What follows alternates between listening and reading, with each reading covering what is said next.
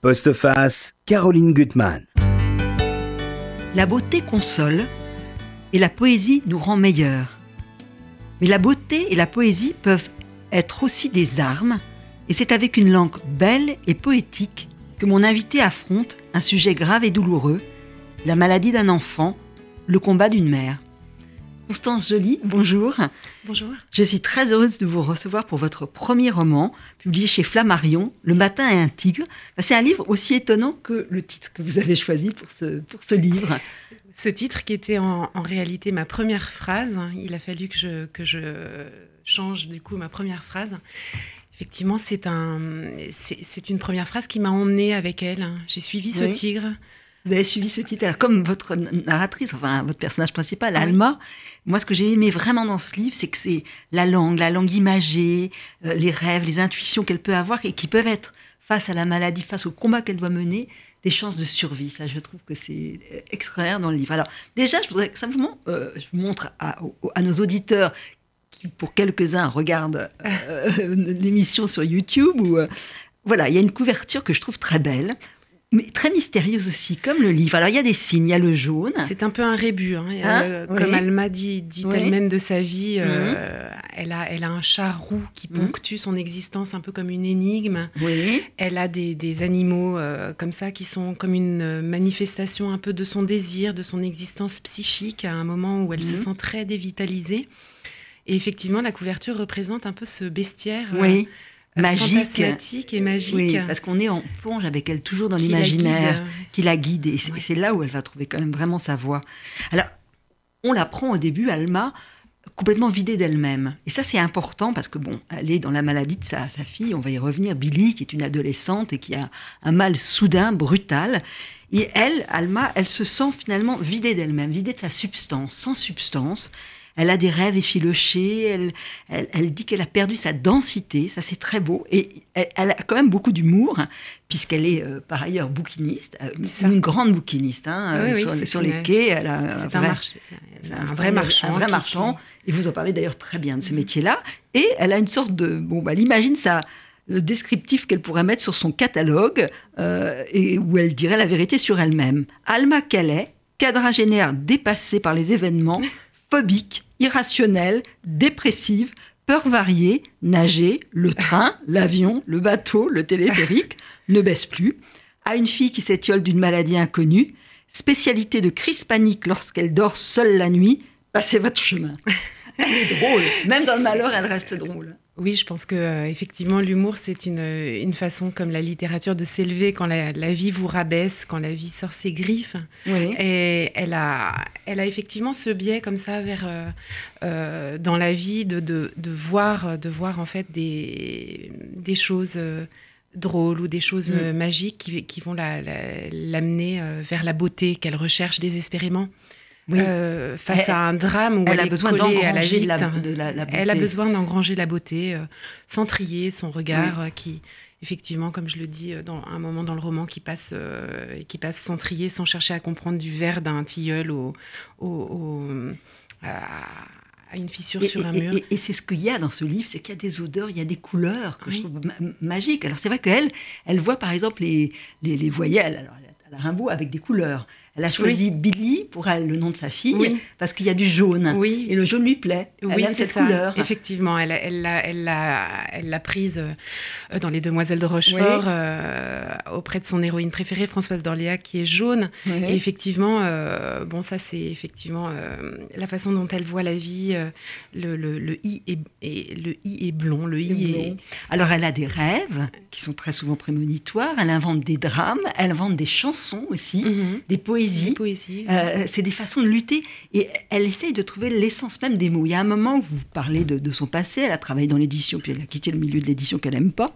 Elle était stagiaire et elle va près de la statue de Balzac. Mhm. Et euh, là, vous écrivez Les mots sont des pauvres choses, se dit-elle. Ils sont pratiques et incomplets, incapables d'exprimer la complexité de nos vies, la subtilité de ces nuances. Il faudrait les décrasser, les lessiver, les essorer pour leur faire dégorger un sens nouveau.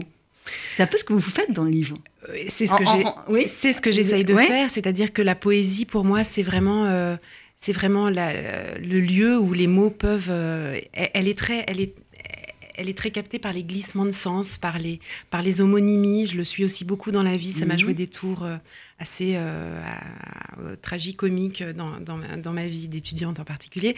je, je pense qu'effectivement, ces valises qu'elle porte euh, qui, qui, expriment en fait des réalités, euh, des réalités sociales. Je ne fais plus mhm. l'amour, ma fille est malade, mhm. euh, sont des, des, des, choses dont elle se trimballe, mais la réalité est tout autre en fait. Elle, elle, aime son mari malgré tout, sa fille, elle, lui, elle lui trouve une force cachée, insoupçonnée. et comment traduire ça en, en mots? Et c'est la poésie euh, la mhm. poésie dans laquelle elle a plus confiance que dans, la, dans, des sciences exactes comme la médecine, qui va guider ses intuitions et qui va l'amener à effectivement se fabriquer, peut-être pas des mots nouveaux, mais en tout cas un sens nouveau à ce qu'elle euh, traverse. Alors, ce que vous montrez, ce qui a quand même, moi, pour moi, qui m'a beaucoup frappé dans ce roman, c'est que c'est la forme un peu d'un conte.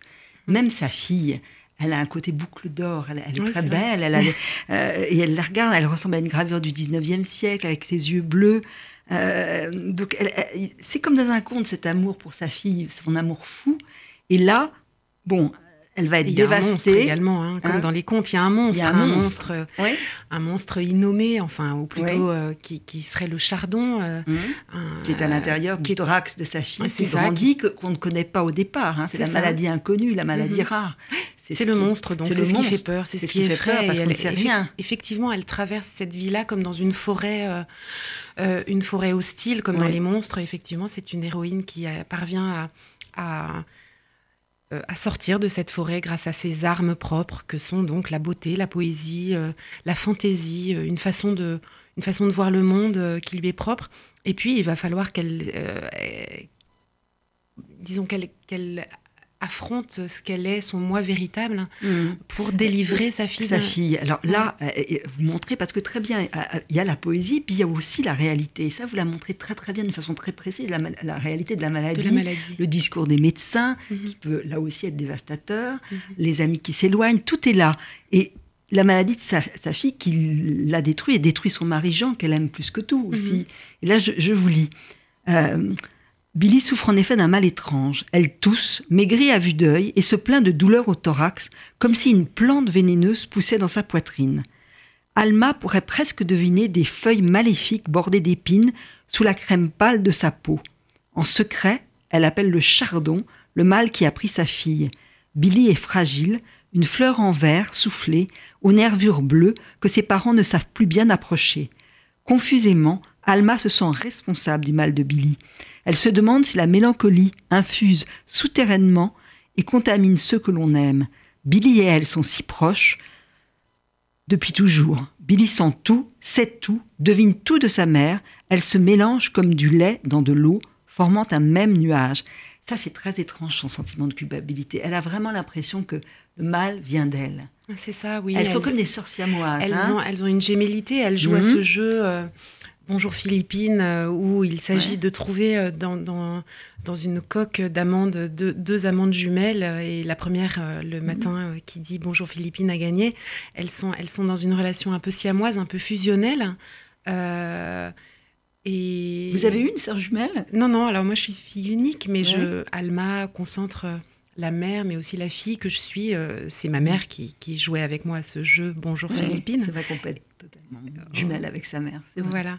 Et c'est. Euh, en fait, je, trouvais, je trouvais euh, intéressant enfin, de, parler de l'amour maternel. Mhm. Euh, il y a beaucoup de mères toxiques dans la littérature, mais qui sont des, des folcoches, qui sont des, des, mères maléfiques. Mais l'amour peut aussi être un, un poison d'une certaine manière, mhm. dans la mesure où Là, je, pense que Billy souffre euh, d'une euh, de choses qui ne sont pas à elle, qu'elle a, qu'elle a, que sa mère lui a transmis malgré elle, mhm. avec tout cet amour un peu encombrant. Et, sa fille est encombrée un peu de choses euh, qui ne lui appartiennent pas et elle n'arrive pas à respirer. Et l'amour, elle étouffe. Elle étouffe. Hein. sa mère est dévitalisée et je ne veux pas raconter. non, on ne va pas raconter. Mais on comprend quand même que le mal dont souffre Alma, il est, il est venu avant la maladie de Billy. Hein, elle s'en rend compte. Et il y a des très, très, belle, très beau moment où il y a un moment où Alma songe au cosmos, aux astres. Et, vous dites d'ailleurs qu'au fond, il faut qu'elle se rapproche de la nature.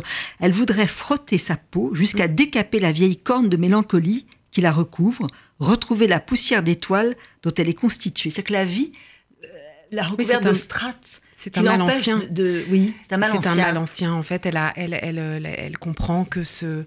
Elle, dit d'elle-même qu'elle a poussé comme une plante un peu trop, trop grande, trop mhm. belle, trop dotée, et qu'elle s'est comme excusée de cette pousse. Euh, spectaculaire où elle a grandi très très vite en un été euh, et, elle s'est appliquée à s'effacer dans le monde pour ne pas trop prendre de place. Et à force de s'effacer, le danger mhm. c'est de, euh, c'est de se dissoudre.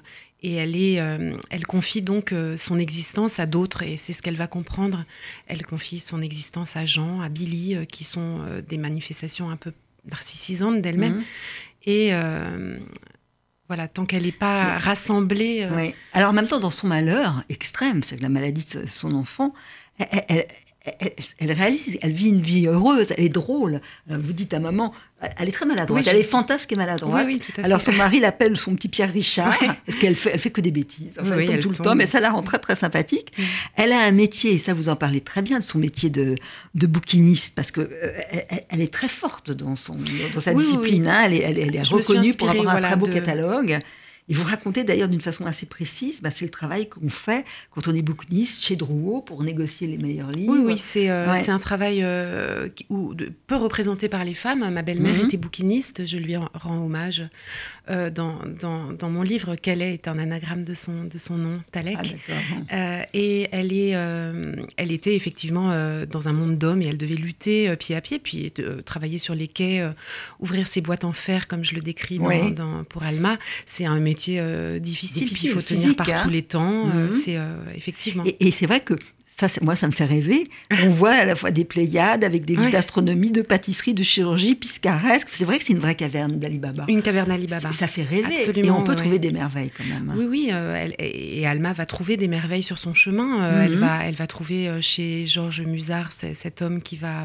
oui, on va y venir avec un homme magique. Hein. voilà, qui, qui est une, une, sorte d'apparition dans son roman. Effectivement, une encyclopédie botanique qui va, qui va, qui va un clés. On va, et c'est vrai qu'il y a des, le meilleur emplacement Pardon ah oui, oui, absolument. ça, vous avez étudié ça? Oh bah, je, je, crois que, alors je ne suis pas non plus si spécialiste, mais il y a mhm. des emplacements privilégiés. Euh, euh, face à la rue Gilles Coeur, c'est bien, c'est là où était mhm. ma, belle-mère. C'est euh, c'est un endroit où passent les touristes. Plus loin, c'est plus les Gavroches et les Tours Eiffel. Voilà, non, mais c'est un, une corporation très, très étonnante. On n'y entre pas comme ça. c'est. Oui, et alors avec son mari Jean, ils forment un, couple fantasque où elle, vécu énormément de bonheur avec lui. Alors là aussi, on revient au conte. Il y a un clin d'œil très amusant. C'est qu'elle va le rencontrer. Bon, elle, euh, ils sont ensemble, elle l'emmène dans son petit appartement et elle va s'étaler, alors qu'elle veut être sublime comme quand on veut séduire un homme, et elle va s'étaler, et à cause de sa chaussure, qui, lui euh, remet. qui lui remet, et elle trouve un homme à ses pieds, c'est Cendrillon. C'est ça, j'avoue que la scène vous aimez les pas loin de la réalité. Comment vous avez trouvé cette forme d'ailleurs? Cette forme du conte, euh, je ne sais pas si j'ai cherché forcément à, à, faire un conte, mais j'en ai beaucoup lu, et je, y, compris, y compris adulte, euh, tous les contes de, de, Madame le Prince de Beaumont qui avaient été réédités par Philippe Piquet, qui sont une merveille. Euh, j'ai pas forcément pensé aux contes, je me suis beaucoup abreuvée à la littérature de Jean Giono, euh, qui est la sensualité même pour moi, qui mhm. est un très très grand écrivain. Mais c'est vrai que c'est une épreuve, c'est une épreuve. Il y a, il y a effectivement ce chemin initiatique, ça, emprunte la forme du conte. Mhm. Euh, Mais c'était, c'était quand même c'est un, pari d'avoir réussi à parler, parce que vous en parlez d'une façon, je le dis, très réaliste, hein, de la maladie qui va se propager, du discours des médecins. D'ailleurs, je, vais lire un, passage où vous parlez d'un discours totalement traumatisant d'une des spécialistes, mhm. mais en, montrant ce qui peut se passer dans l'imaginaire d'une femme qui, qui, voit sa fille dépérir. ça, je trouve ça beaucoup plus fort que voilà d'avoir mélangé finalement plusieurs registres. Oui. C'est ce que elle je vit dans une espèce de supra-réalité, en fait. Elle se construit entre elle et le monde au moment où il y a un drame, un, un, mhm. espace un peu moelleux euh, qui lui permet de traverser, en fait, la, souffrance, quoi. Donc, elle, euh, elle se fabrique ce, ce conte euh, éveillé. Elle, se, elle mhm. évolue à travers un, une ouate, moite. On va écouter un petit peu de musique avant d'aller dans quelque chose de moins drôle. C'est quand la voix du médecin qui va donner son diagnostic sur la maladie de Billy. Nous sommes de sœurs jumelles, nées sous le signe des Gémeaux. Mi fa sol la mi ré, ré mi fa sol sol sol ré do. Toutes deux demoiselles, ayant eu des amants très tôt. Mi fa sol la mi ré, ré mi fa sol sol sol ré do.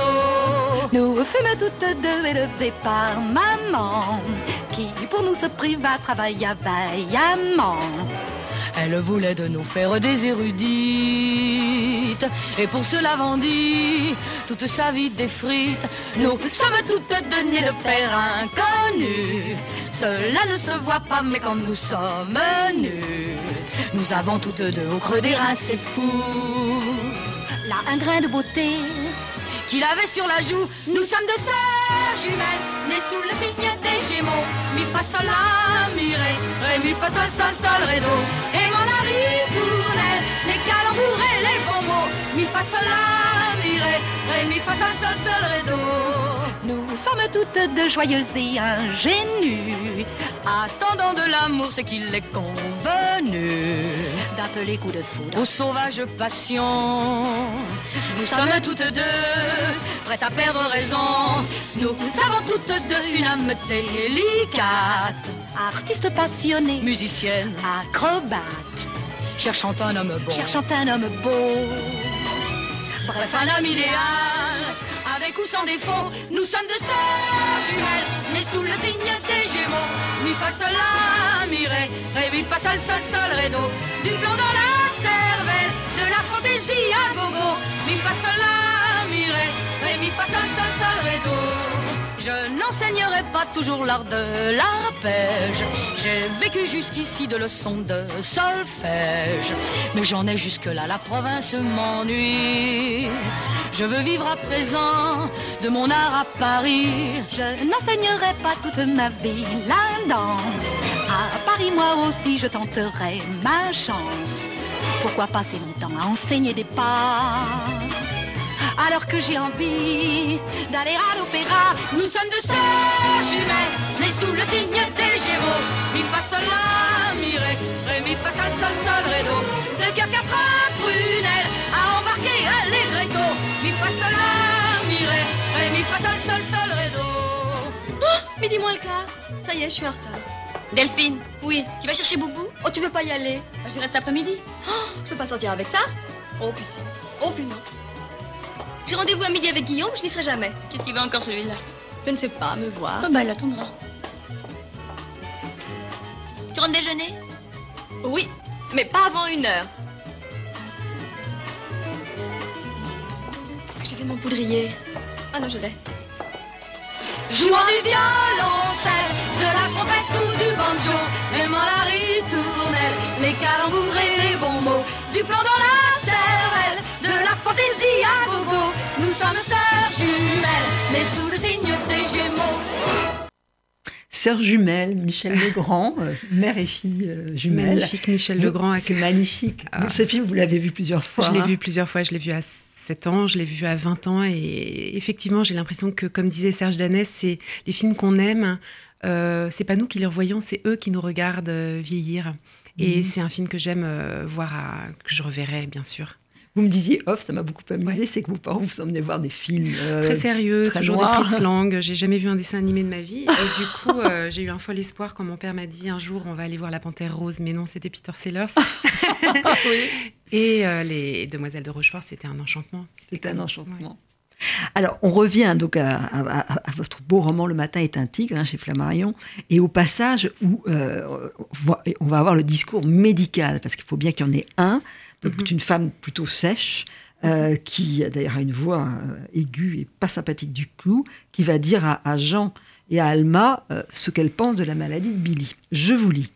Cette femme a une voix très aiguë qui lui rappelle celle du médecin que Jean et elle sont allés consulter pour Billy. On ne sait pas encore exactement ce dont souffre votre fille.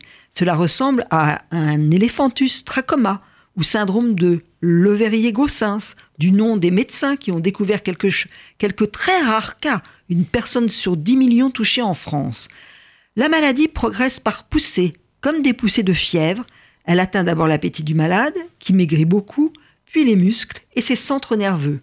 La complication de ce syndrome est l'atteinte du muscle du diaphragme, auquel il faut, auquel cas il faut intuber le patient et le placer sous assistance respiratoire.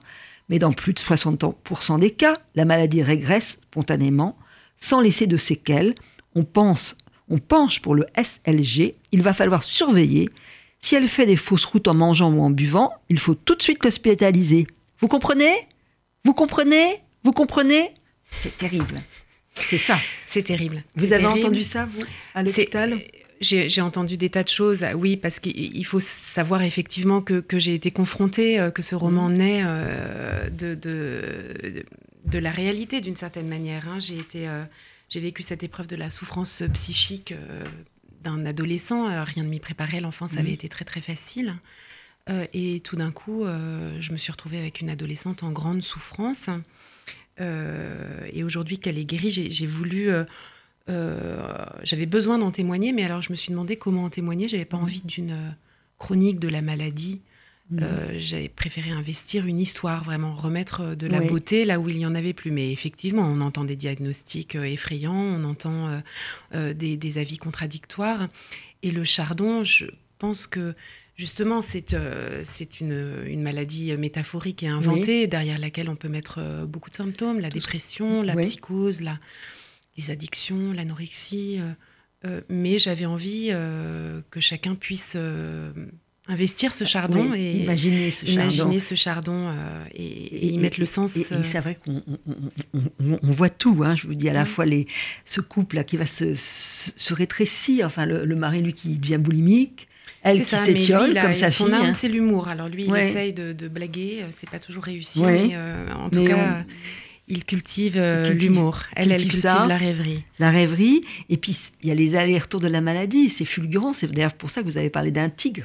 Il y a des ça, attaques a des- soudaines. Elle va tigres, ouais, rester dix mois à l'hôpital. Billy, des rechutes. elle va revenir. Mhm. Euh, tout a l'air d'aller mieux, donc les parents, on sent qu'on va res- respirer enfin. Et puis il va avoir une attaque épouvantable un C'est soir ça. où elle est sortie. euh, pour ça, ça, Halloween. ça procède par crise et effectivement, cette, euh, cette nuit euh, d'Halloween est un cauchemar Ah véritable. oui, ça c'est un, Euh, une scène un- terrible. C'est Ouais. une scène terrible. Euh, mais elle, elle procède par crise et donc j'ai imaginé que le chardon Mhm. poussait, enfin, procédait par poussée comme ça. Mais le chardon, je, je l'ai trouvé dans un poème de Raymond Que- Queneau oui. que, euh, que je cite et qui dit quelque chose comme, euh, comme euh, quand bien même je serais à l'étal de la boucherie, dépecé comme un très pauvre bœuf, exposé, dépecé, quand bien même mes tripes seraient déroulées, nul ne saurait trouver parmi mes côtelettes mes viscères et mes abats, le chardon qui fleurit, semé par la conquête, que rien ne déracinera le chardon, c'est aussi la part vitale, inaltérable, Mhm. qui doit pousser, c'est le, c'est le, l'essence même euh, de, de l'homme. Et il faut qu'il se déploie. Ouais, C'est ce qu'elle va c'est douloureux, c'est Ouais. douloureux. C'est aussi un peu une Ouais. métaphore de l'adolescence hein, qui, doit, qui, doit, Oui, qui, oui. doit, qui doit germer, qui doit pousser. Et il lui faut de la place. hein. Alors, ce que vous décrivez très bien, c'est les moments au fond entre Alma et sa fille à l'hôpital, parce que c'est pas sinistre. Alors en même temps, elle voit des malades qui sont encore plus graves que, que Billy, dont une vieille dame qui est complètement folle, qui va à la machine à café, qui veut un chocolat chaud, mais qui veut se suicider au même moment. Et donc elles ne des- peuvent pas s'empêcher d'en- rire. Elles sont terribles toutes les deux d'ailleurs. Oui, il y, a des- il y a des moments. enfin, je veux dire, Oui. l'humour euh, et, la, et- et sauve, la drôlerie euh, surgissent n'importe où, Oui. même aux urgences psychiatriques, Oui, effectivement. hein. oui, oui, elles Donc, arrivent à en euh, rire. ouais. Et, et en même temps, Alma, puisqu'elle est en quête de la beauté, au milieu des poubelles, de, de l'horreur de l'hôpital, de, de- de la laideur de l'hôpital, elle trouve le moyen de, par interstice, en pénétrant dans les interstices pour faire des photos. Elle essaie effectivement de Ouais. capter, elle se remet du rouge à lèvres, Ouais. elle essaie de lutter un peu contre, contre la laideur, Ouais. c'est ça son enjeu. Euh, effectivement, l'hôpital, c'est un lieu, euh, un lieu parfaitement... euh, Mais Alma a peur de tout, elle a plus peur que sa fille, elle a peur Mm. des malades et de leurs doigts jaunis et de leurs yeux injectés de sang, elle a peur de... Alors elle essaie de, avec sa fille, euh, Mais Billy comprend qu'elle a peur. Billy, Billy comprend qu'elle a peur, comprend elle comprend tout. presque trop bien qu'elle a peur. Ouais, elle comprend bien ce soit- Alors, en même temps, et c'est ça aussi la force, elle, elle va puiser en elle, en tout cas dans un personnage de roman, qui sont double opposés. Euh, Oui. elle, va trouver une aventurière, Chicago May. Alors, je sais pas où vous l'avez trouvée, vous l'avez inventée. Non, non, non, non. Non, elle euh, existe. Chicago May existe Alors, absolument. c'est une criminelle irlandaise qui est une braqueuse, ouais. Une ouais. braqueuse. Alors, ah bon, bah, vous Une dites braqueuse elle, magnifique. elle a une dynamite, de la dynamite avec elle, quoi, finalement. Et elle trace.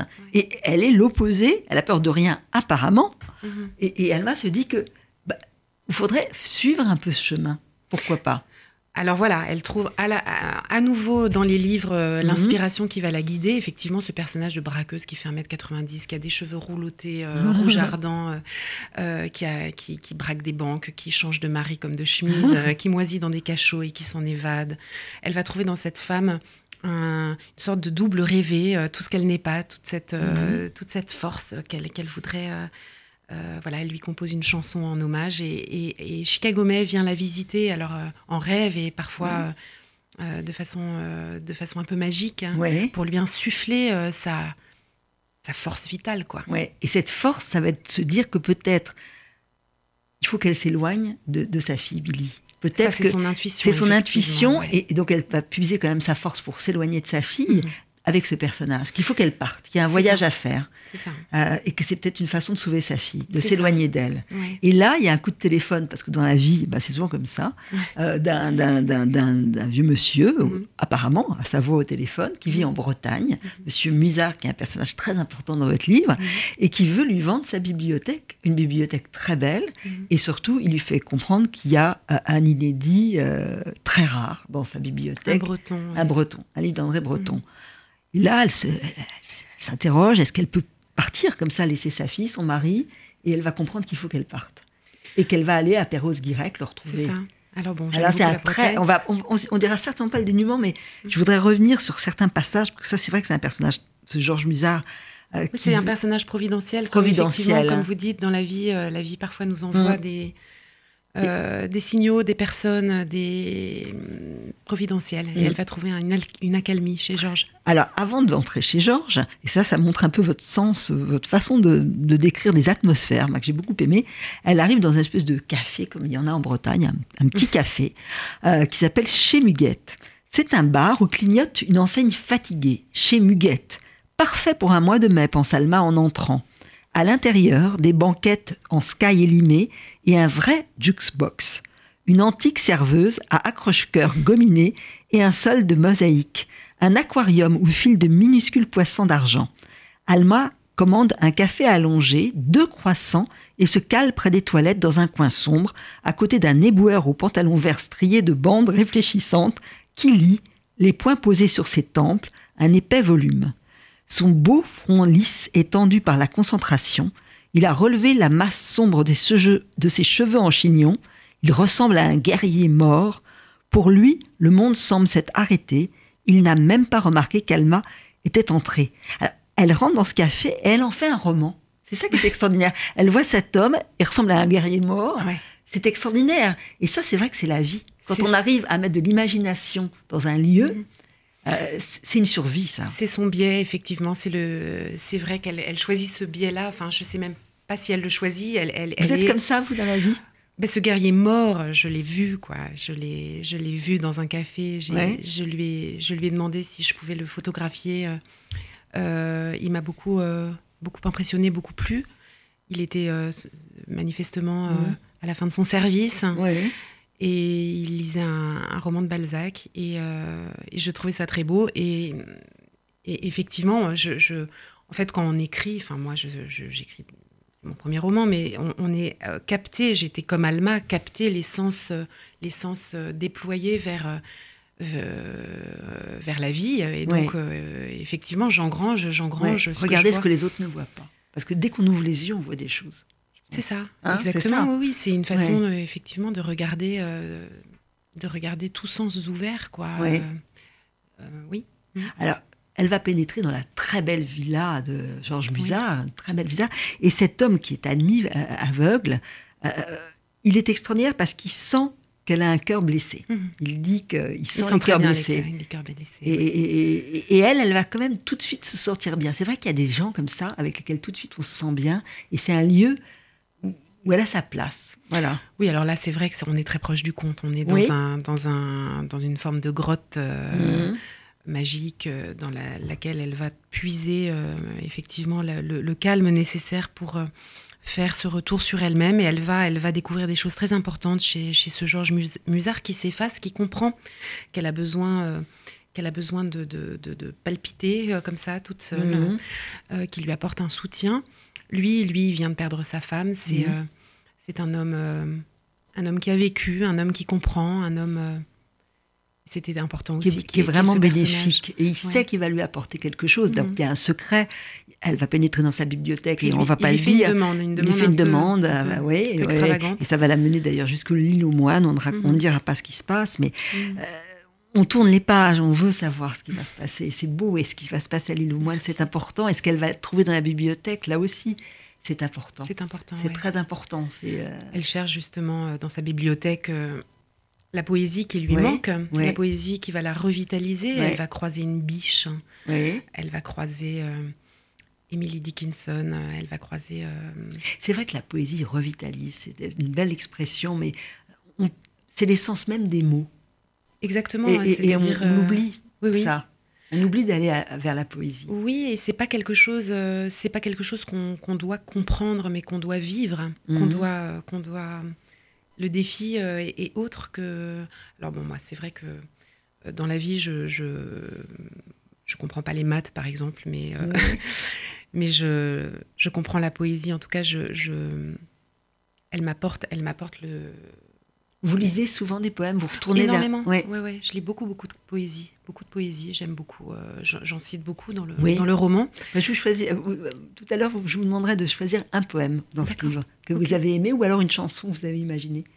Oui, hein que oui dans, le livre. Ah alors, on fait une petite parenthèse parce que un livre très différent du vôtre, mais peut-être en mhm. miroir quand même, mhm. d'un homme qui s'appelle Denis Michelis, qui est un traducteur de, l'allemand. Il est né en Allemagne.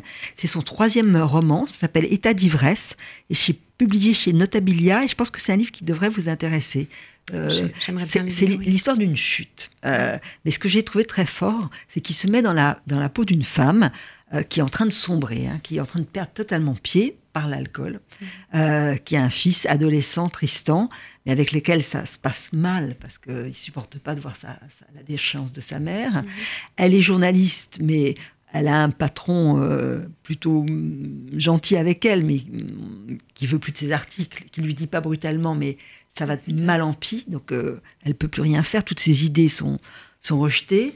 Un mari qui, qui est parti, et c'est une, c'est la chute, c'est la chute terrible. Il y a une scène terrifiante où elle est dans un supermarché et elle raconte ce qu'elle voit, c'est-à-dire que elle dérive avec son caddie, euh, euh, elle parle fort, mais surtout on voit comment les gens l'observent, comment le ton va monter parce qu'il y a une femme qu'elle va croiser qui va être désagréable, ou elle a l'impression que cette femme la regarde et elle peut pas supporter le regard porté sur elle, mmh. donc elle va devenir agressive, mais elle s'en rend pas compte. Mmh. Donc il arrive, je trouve, par la voix de cette femme, à, à, se mettre des deux côtés. C'est-à-dire elle, ce qu'elle voit du monde et comment le monde la voit. Ah et c'est terrible. Et, comment elle essaye de récupérer son fils Tristan qui qui veut pas d'elle, enfin qui peut pas, et comment elle va s'enfoncer dans la forêt. Là, c'est une autre forme de conte, mais vraiment un conte noir et cauchemardesque. Et euh, ça fait écho à un très beau roman, mais alors plus de reconstruction que je suis en train de lire de Liptrot qui s'appelle L'écart. Oui. Euh, où il est question d'une addiction à l'alcool, mais d'une reconstruction dans les îles très sauvages et très euh, voilà rudes des Orcades, hein, dont la Liptrot est originaire. Mhm. Et elle, elle, revient, elle revient dans son pays et euh, en construisant des murets de pierres sèches, en, mettant des agneaux au monde, euh, elle va s'éloigner de, de l'alcool hein, progressivement. Elle va arriver à. Elle va arriver effectivement à mettre, un, à, mettre une distance suffisante entre sa vie londonienne de clubeuse incroyable où elle s'étourdit d'alcool et elle revient, elle revient euh, dans son pays. Elle, elle, est chargée d'observer les oiseaux par la Société ornithologique d'Écosse et elle, elle, opère une vraie, une, voilà, une vraie reconstruction d'elle-même. Mais c'est très difficile, l'alcool. Et, c'est chez quel éditeur? Euh, C'est chez Globe. Chez Globe. Émilie Trott. Ouais, à lire les, les deux. Ah, peut-être. Alors là, c'est vrai que c'est un livre très noir. La fin, vous parlez de l'espoir, vous citez un, mm. poème sur l'espoir. Emily Dickinson. Euh, il y a quand même une toute. toute enfin, on peut penser que ça se termine mal, mais au fond, voilà, c'est encore ouvert. Ouais. Le téléphone sonnera peut-être, je ne sais pas. Elle pourra peut-être être retrouvée. Bon. Mais euh, c'est un livre qu'il faut que vous lisiez. hein. Oui. Alors maintenant, je vais vous laisser choisir pour conclure. Euh, bah, on peut lire Emily Oui. Dickinson, mais aussi un, un poème que vous avez. Un autre, un autre texte qui vous fait plaisir. Alors, hein. C'est vous qui allez lire. Hein Il est très court, hein, mais peut-être le poème que j'ai cité en exergue d'Emily Dickinson, mais il est vraiment très court. oui, bah, on, peut, on va en choisir deux. Vous allez lire déjà. D'accord. Alors, vous avez votre livre Ouais, On va faire notre bagarre. J'ai euh, ce poème euh, d'Emily Dickinson, Oui. traduit par euh, Serge Chauvin. Je le lis. D'accord. Pour faire une prairie, il faut un trèfle et une abeille. Rien qu'un trèfle et une abeille. Et puis la rêverie. Si les abeilles sont rares, la rêverie suffit.